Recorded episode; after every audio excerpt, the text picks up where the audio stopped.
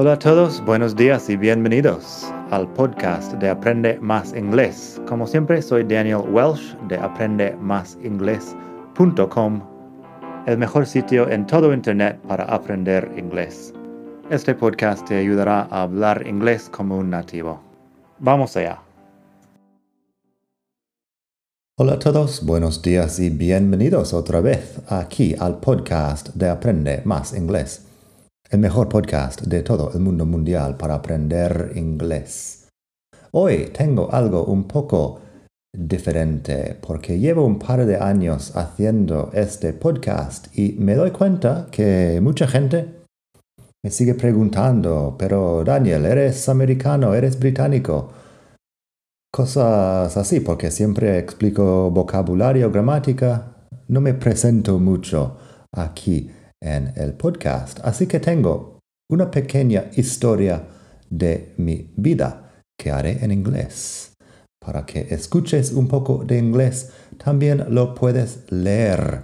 Está en la web madridingles.net barra 179 porque estamos en el capítulo 179 del podcast. Así que pásate por madridingles.net barra 179. Y eso, voy a contar un poco la historia de mi vida en Estados Unidos y en España. Vamos a ver. The story of my life in 650 words. Hi, I'm Daniel. I'm originally from the US, but now I live in Spain. These days I'm living in Barcelona with my girlfriend. Before moving to Barcelona, I was living in Madrid for many years. Like I said, though, I grew up in the US, in the state of Arizona. When I tell people in Spain that I grew up in the middle of the desert, they usually don't believe me. But trust me, it's desert. My family lived on a dirt road in the desert, and there was really nothing around but a few other houses, some churches, and an ostrich farm. I learned some Spanish when I was growing up. First, we learned a little bit of Spanish in school. I didn't enjoy it much because I thought I'd never need to speak Spanish in my daily life. But then, several years later, I got a job in a cafe where I had coworkers from Mexico. I started speaking Spanish to them just for fun, and it was great. I sort of fell in love with the Spanish language after that. I traveled to Mexico a few times as well as to Spain. It was actually 2004 when I visited Spain for the first time. Here I met a girl who incidentally was not Spanish, and sparks flew from the very beginning. Let's call her Elsa. I had a fun time with Elsa, but I only stayed in Spain for about a week. Soon I was back in Arizona and thinking about what to do. Eventually, I decided to come back to Spain so I could hang out with Elsa in Madrid. It seemed like a terrible decision, but it turned out well. Things with Elsa didn't go well, but life in Madrid did. I rented a room, got a job teaching English, and learned a lot of Spanish. My method for learning Spanish consisted of basically two activities. 1. Reading books or the newspaper when I was on the bus or the metro.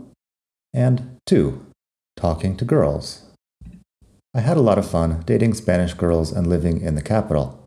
My Spanish actually got really good. Eventually, though, I was tired of teaching. The pay wasn't very good and the schedule was awful.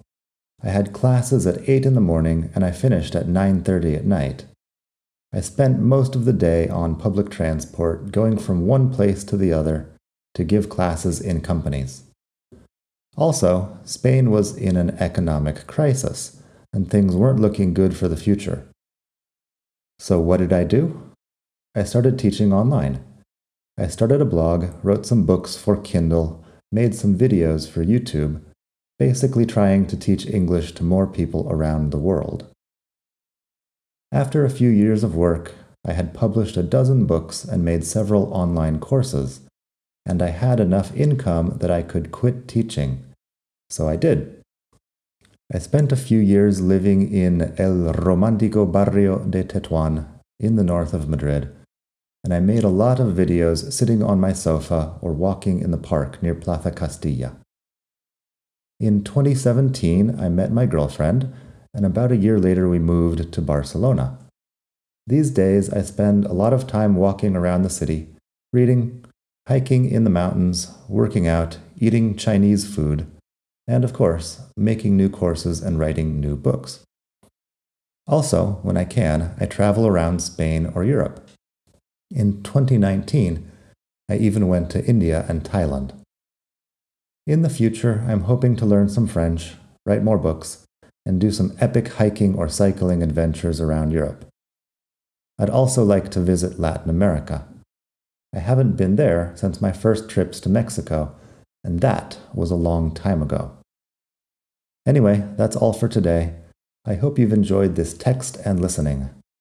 From the beautiful city of Barcelona, see you soon. Y eso es.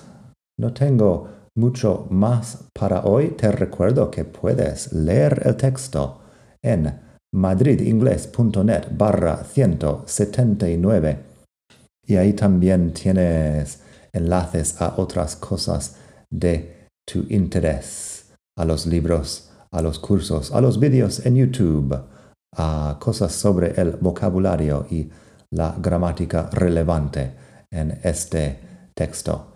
Así que espero que te haya gustado esta pequeña lección y esta historia. Y nada. Pronto seguiremos con más inglés aquí en el mejor podcast de todo el mundo mundial para aprender inglés. Nada más por hoy desde la hermosa ciudad de Barcelona. Hasta la próxima. Bye.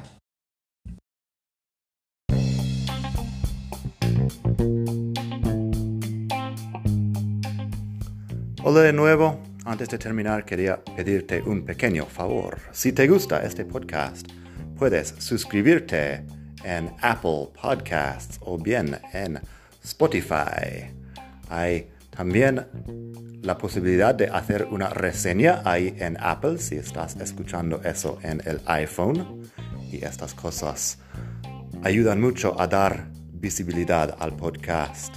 Si quieres ver más sitios donde escuchar, los tienes en madridingles.net barra podcast. Eso te lleva a la página donde ves todas las aplicaciones que puedes usar para escuchar. Y también tengo un canal en YouTube lo puedes ver en madridingles.net barra YouTube. Eso te llevará directamente al canal donde puedes suscribirte y ver todos los vídeos que hago sobre muchos temas. Nada más por hoy, espero que pases un muy buen día, aprende mucho y hasta la próxima. Bye.